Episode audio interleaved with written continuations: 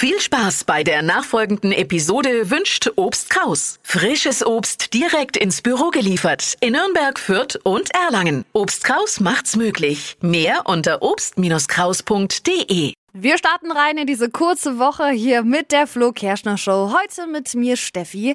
Jetzt für euch die drei Dinge, von denen wir der Meinung sind, dass ihr sie heute Morgen eigentlich wissen solltet. Ein Service der Flo Kerschner Show. Perfekt für den Smalltalk heute Morgen in der Kaffeeküche. Nummer eins. Bei The Voice of Germany werden jetzt alle Coaches ausgetauscht. Also Stefanie Kloß kommt erstmal raus, Mark Forster, Ray Garvey und Peter Maffei. Die legen jetzt eine Pause ein. Wer da aber nachrutscht, ist noch nicht bekannt. Es gab einen Schock in Venedig. Das Wasser im berühmten Kanal Grande war am Sonntag plötzlich giftgrün. Echt krasse Bilder, die da durchs Netz gegangen sind. Da wurden dann direkt ein paar Proben gemacht und es hat sich herausgestellt, dass da eben nichts Giftiges mit drin ist. Unklar ist aber noch, wie die Farbe damit reingekommen ist. Möglicherweise war das ein Protest von Klimaaktivisten.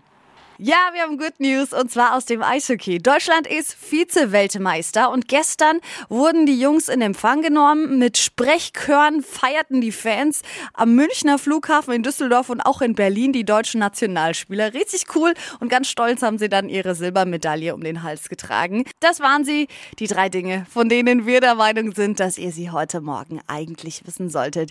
Ein Service der Flo Kerschner Show.